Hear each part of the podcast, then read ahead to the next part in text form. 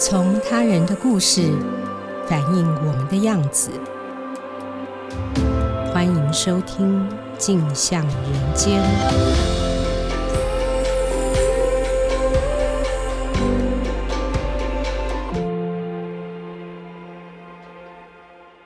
各位听众，大家好，欢迎收听由静好听与静周刊共同制作播出的节目《镜像人间》。我是静周刊人物组记者李正豪。今天要和大家分享的报道是和平封院十八年报道的幕后。十八年前到底发生了什么事情？我想先从我十八年前的身份跟大家分享一下。那个时候我还只是一个大学生，在高雄念书，每天放学后都会在电视上面关注台北发生了一个非常重大的新闻。那件事就是和平医院因为爆发了院内感染 SARS 的事情，在二零零三年的四月二十四日下午宣布要封院。台北市卫生局宣布了要召回全部的院内员工。接下来的几天，我们从媒体上面看到的画面几乎都是一片混乱，有护理师打开窗户抛出布条求救，觉得自己好像就要在呃里面过世了。有人在院内上吊轻生，但我们始终不晓得那个上吊轻生的状况是他是感染者吗？还是他是照护者？有人说他是因为内疚，造成他的太太感染了；有人说是因为他自己生病了，他觉得在那个混乱的环境里面有点呃无法承受那个心理压力。但是我们在电视机前面完全没有办法知道更多的讯息。然后再过几天之后呢，有个政府人员穿的像一个太空人一样走进去，他穿的那个衣服也引起了很大的争议。很多人都说，你把我们一群手无寸铁的人关在这里面，你要进来关心我们，然后却穿的像个太空人一样，到底是把我们当成什么了？几乎可以说，这个白色巨塔在当时变成了一个修罗场。但在这个修罗场之外，还有另外一个新闻，当时也受到了很大的关注，就是有一个医生他拒绝回院。并且神隐了。那个人叫做周金凯，当时他已经在和平医院工作了二十四年，是消化外科的主任。但是，就因为一个拒绝回院的动作，他几乎所有的头衔都不见了，只剩下“落跑医生”这四个字。说全台湾的人都在找他也不为过。四月二十四日下午封院，他一直到五月一号。才在警方祭出可能会强制拘提的压力下，主动回去。十八年后，我采访他，他跟我们说，他搭车到院前时，有人打电话提醒他说，大门口有很多的记者在堵你，你可能要小心一点，或者你就干脆绕路到侧门旁边进去。当时他也确实做了这个决定。他进入医院之后，坐电梯一路往上找，看哪个地方可以睡觉。然后找到十楼大礼堂的一个走廊上面，刚好没有人，他就在那边开始的一个他自己也觉得很荒唐的隔离。他后来才跟我们说，如果有机会，他绝对会从大门口进去，一次性的就跟所有的记者讲清楚他为什么拒绝回和平医院。他拒绝回去的原因是，当他知道院内已经爆发了院内感染，而且要封院召回的时候，他马上上 WHO 的网站。去查接触了疑似感染者的隔离 SOP，应该要一人一室独立卫浴。他拒绝回和平医院，其实是保护自己，也保护其他的人。但是就因为这件事情，他其实再也回不去了。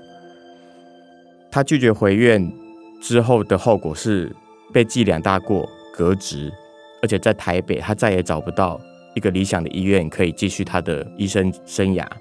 三年后，他甚至不得不远走他乡，到台东去执业。然后执业的时候，腰带上面他甚至连自己的名字都不敢印上去，只因为怕人家想起说：“哦，原来你就是当年那个拒绝回去医院照顾你应该照顾的病人的那个落跑医师。”那为什么在十八年后我要再做这个报道呢？如果以周金凯为例，其实这件事情在二零一一年的九月就应该告一个段落。那是周金凯在司法的这条路上做的最后一次努力，也就是释宪。他希望宪法可以做出解释，表示传染病防治法所定的必要之处置，包含强制隔离在内，这件事情是违宪的。但最后的结果还是没有违宪，那是他可以走的最后一条路，最后也走成了死路。这件事在司法程序上到此就算是正式的结束了。但他们其实一直都没有放弃。他在台东一直开业到七十一岁才正式退休，在去年三月回到了台北。回到台北的五个月后，也就是去年八月，监察院设立了一个专责人权侵害事件调查与判定的机构，叫做国家人权委员会，我们简称为人权会，算是走投无路的最后一线曙光。另外，去年新冠肺炎延烧。卫福部部立桃园医院也爆出了院内感染，但是隔离政策的过程和结果都大不相同，几乎是和平丰院的一个对照组。换句话说，如果我们觉得布桃的隔离政策是正确的，那是不是代表我们应该承认十八年前的和平丰院是错误的？人权会成立后，周金凯的太太就开始打电话寻找战友，他说他联络了三十几个人。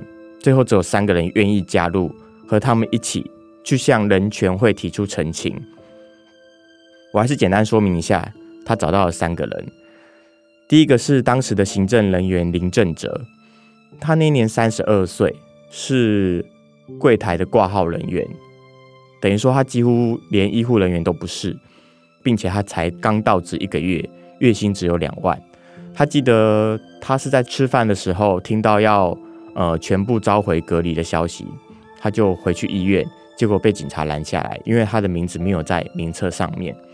他就因为别人的错误选择回家，因此晚了一天，被罚款了六万元，也就是他薪水的三倍，并且在三年后收到了公共危险罪的传票。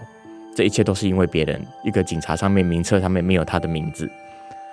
另外一位是洗衣班的班长童建荣，他是当年真的染煞的其中一个人。他跟我们回忆，在封院之前的前几天，其实洗衣班就一直收到封有神秘布条的袋子，因为他看不懂英文，他就问当时的主管，主管跟他说上面写的是 SARS，但是他也不能做什么，只知道某一天医院的人就请他们。先行下班回家休息，但是他知道自己可能其实正暴露在很高度的危险之中，他回家可能又会再感染给他的家人，所以他就拒绝回家。医院只好帮他安排检查，检查之后就直接上 B 栋的八楼开始了治疗跟隔离，随后也就证实染上。他回忆当时那个隔离的病房，在洗手间的洗脸台下方还有许多的呕吐物是无法清洗的。也就代表整个隔离的环境是非常非常差的，所以这一次他也站出来跟周金凯一起算是战斗吧。那最后一个人是当时的时任小儿科医师林炳宏。这个案子呢，他们在去年开始做简单的调查跟陈情状的书写，今年一月呢，他们就正式的递了陈情状，二月的时候正式成案。三月八号就开了第一次的调查会，那这个期间呢，我都有持续的跟他们保持联络、沟通，并且进行采访。那最重要的一个受访者当然就是周金凯嘛，他当时拒绝回院之后，经历了哪些事情？我们很简单的说，他五月一号回去医院隔离之后，其实他五月八号就被送出来到基和国宅开始进行单人的隔离。也就是说，其实政府很快就意识到院内的隔离其实是错误的，它也不是一个合理的隔离方法。他五月八号被送到基和国宅开始单人隔离，十天后回家，整个过程就跟他当时拒绝回院，自己在家里进行隔离的过程是一模一样的。但是他死劫虽然幸免了，但是活罪难逃。五月二十号，他收到了第一份处分的公文，是违反。传染病防治法被罚款了二十四万，也就是刚才我们提到林正哲先生，他晚了一天被罚了六万，他总共晚了四天，所以要被罚款了二十四万。六月十三号，又收到一张违反医师职责停业三个月的通知。六月二十六号，又收到一张违抗政府重大政令的两大过免职。三年后，他跟林正哲先生一样，收到了一张公共危险罪的传票。二零零五年，他罚款跟停业的撤销诉讼都败诉了，只有公共危险罪胜诉。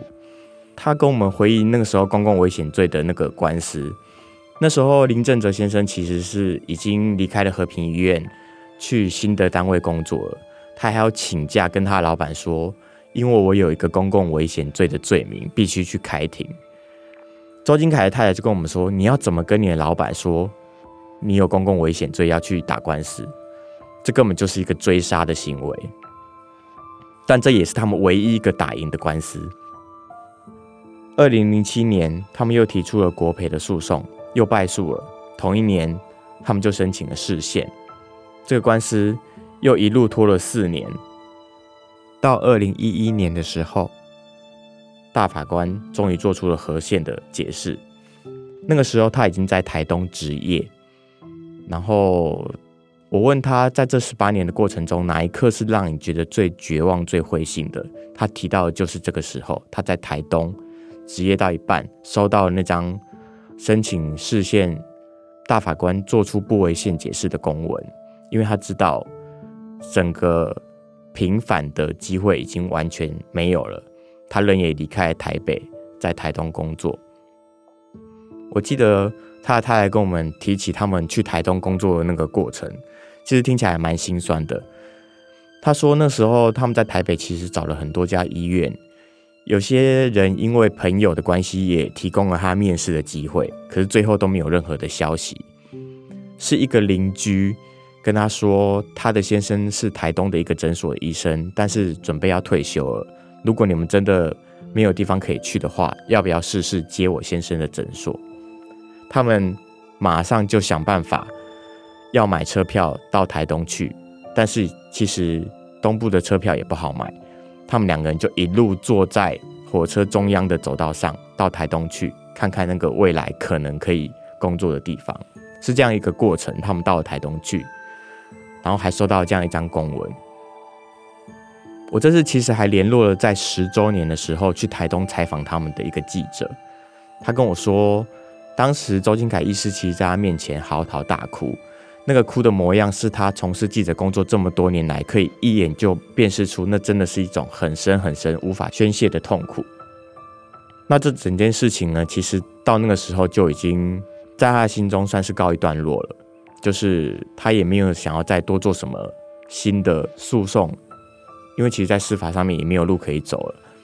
虽然心里面一直不愿意放弃，但是知道其实真的就没有任何更努力的方法了。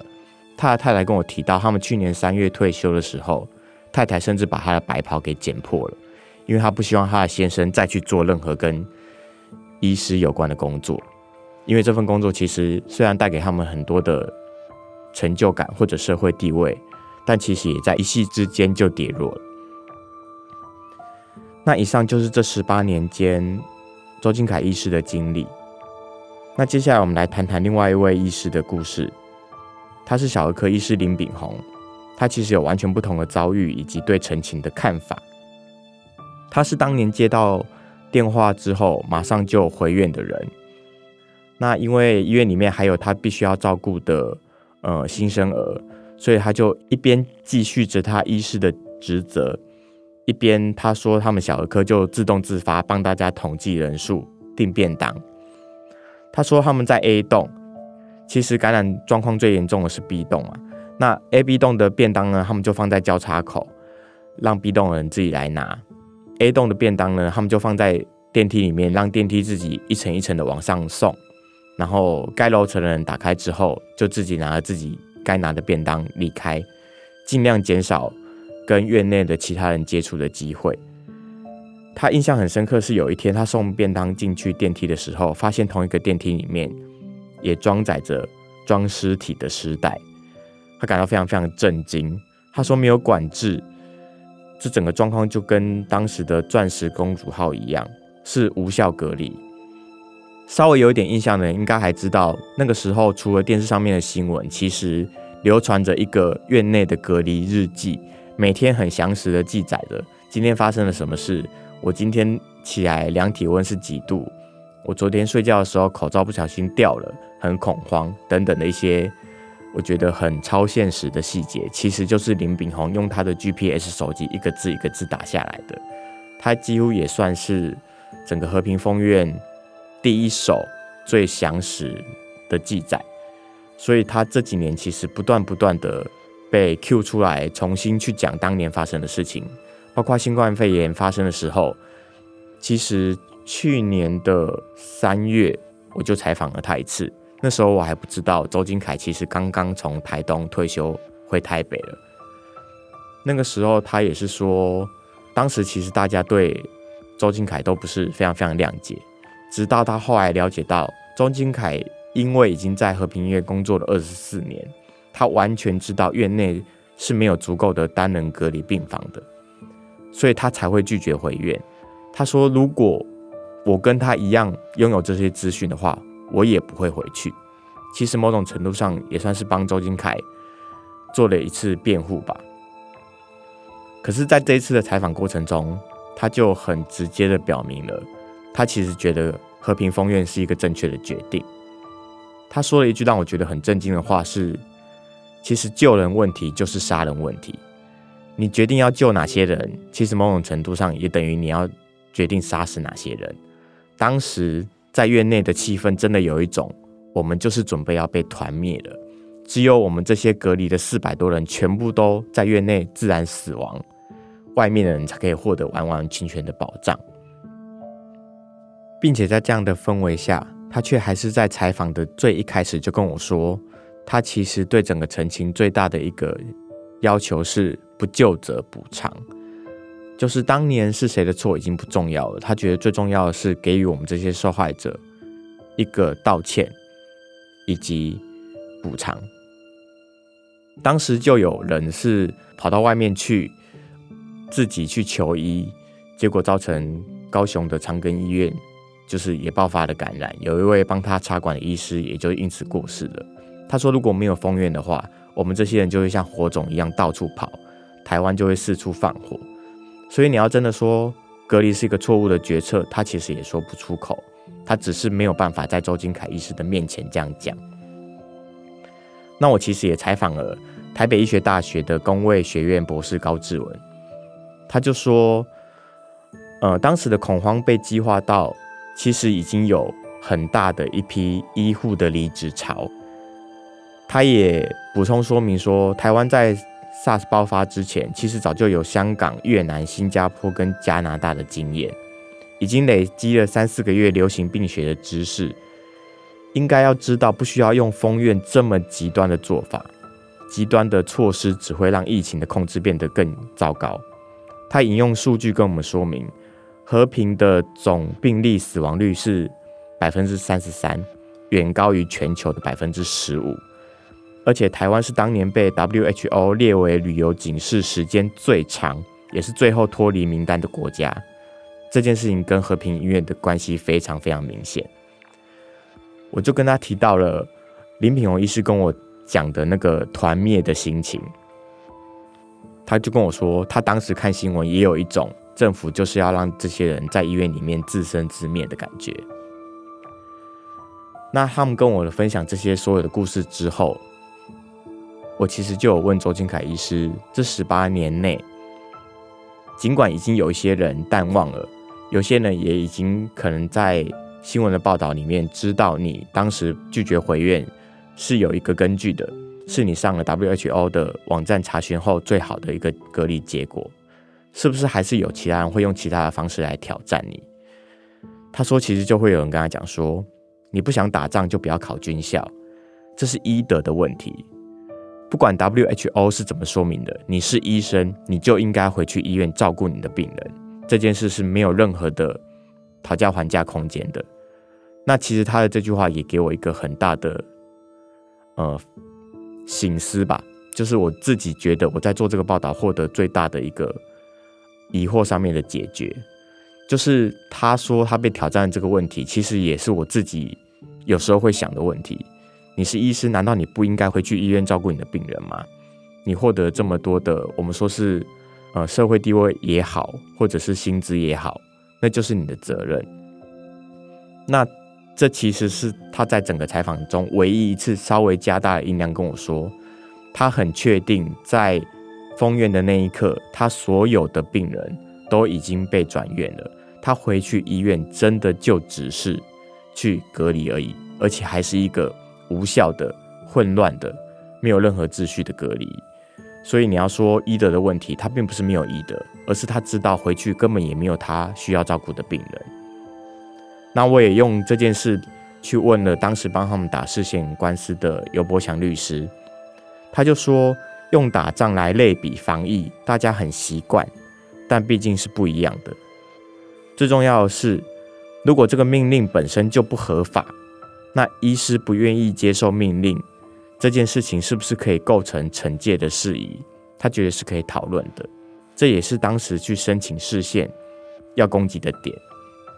那我这次采访完之后，其实获得一个很大的结论是，他们目前在进行这件事情是不是一个大规模人权侵害的调查过程中，其实还是难免会着重在谁是加害者。谁是当年真的下令要封院的人？谁应该负责任？谁应该出来道歉？但是我觉得，所有的调查都只是在厘清加害的部分，其实被害的事实几乎是没有任何的讨论空间的。他们确确实实的就是被害者。和平封院确实就是一次大规模的人权侵害事件。我其实很希望人权会可以给他们一个在释宪之后。除了是一个新的司法机会之外，也终于正式的给他们一个人权上面的平反。他们已经等了十八年了，人生最黄金的时间几乎都已经过去了。在已经退休之后，可以好好的度过晚年，然后好好的游山玩水的时候，他们还是选择了继续的战斗。我自己在采访过程中是觉得非常非常辛苦的，甚至也很直接询问了他们说。既然都已经过去这么久了，你们也已经退休了，回到了台北，然后我自己觉得是有机会过一个还不错的生活的。为什么你们还是要去做这件事情？那周医师的太太是跟我说，这件事情是基本的人权、人格上面名誉的侵害。就算在我有生之年没有办法成功，我也会交代我的儿子继续去做，一百年、三百年，我都还是要继续战斗下去。那我们是不是真的要让他们等一百年或三百年呢？我觉得至少我很期待，在接下来的调查过程中，人权会可以勇敢的做出这个决定，然后由国家正式的道歉，并且依照不同的名誉或者是人身安全、生命不应该有恐惧的基本权利等等的侵害上面做分级，并且补偿。谢谢大家的收听，有兴趣了解更多的听众，欢迎锁定由静好听与静周刊共同制作播出的《静享人间》，我们下次见。